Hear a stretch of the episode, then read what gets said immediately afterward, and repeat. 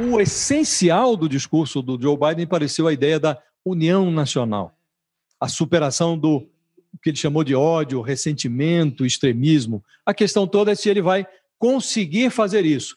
Vai conseguir, eh, Diogo Schelp? Esse é um grande desafio, né? Uma coisa que chama atenção, por exemplo, em relação à invasão do Capitólio, que aconteceu é, no dia 6 de janeiro, é que as pesquisas mostram que, apesar de a maioria dos americanos achar, por exemplo, que o, o, ex-presidente, agora ex-presidente Donald Trump, foi culpado por incitar aquela massa de pessoas para invadir o Capitólio, é, com uma margem ali de 50 e poucos por cento dos americanos que acham isso, entre os republicanos, 80% acham que Trump não tem culpa nenhuma é, naquela, naquele episódio em que ele incitou uh, uh, os manifestantes a invadir o Capitólio.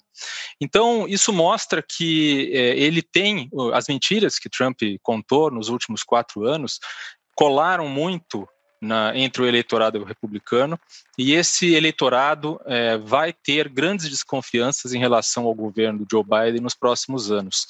Uma das, um dos grandes problemas que ele pode enfrentar é, que é um problema que vai ser enfrentado nas próximas eleições, inclusive eleições de meio de mandato é, para o legislativo, é a confiança no sistema eleitoral. O ex-presidente Donald Trump conseguiu plantar a semente da desconfiança em relação ao sistema eleitoral americano em muitas pessoas no país. Então, essa, essa é uma questão que precisará ser discutida de alguma forma nesses quatro anos. Né?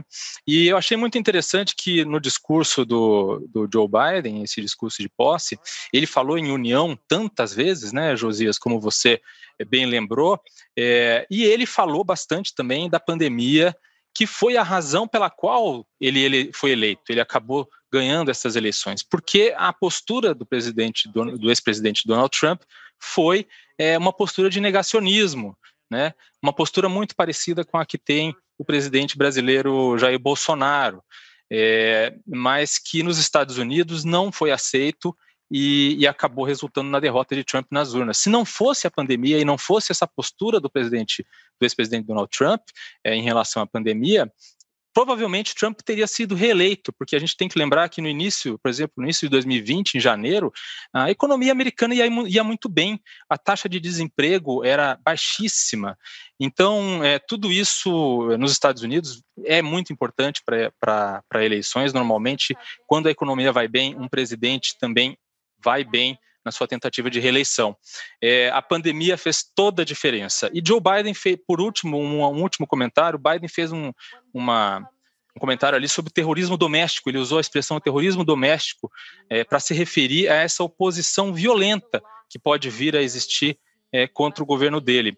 Então, é, apesar dele falar em união, essa necessidade de governar para todos, ele também deixou claro que não vai tolerar é, qualquer tipo de tentativa de romper com a ordem democrática no país.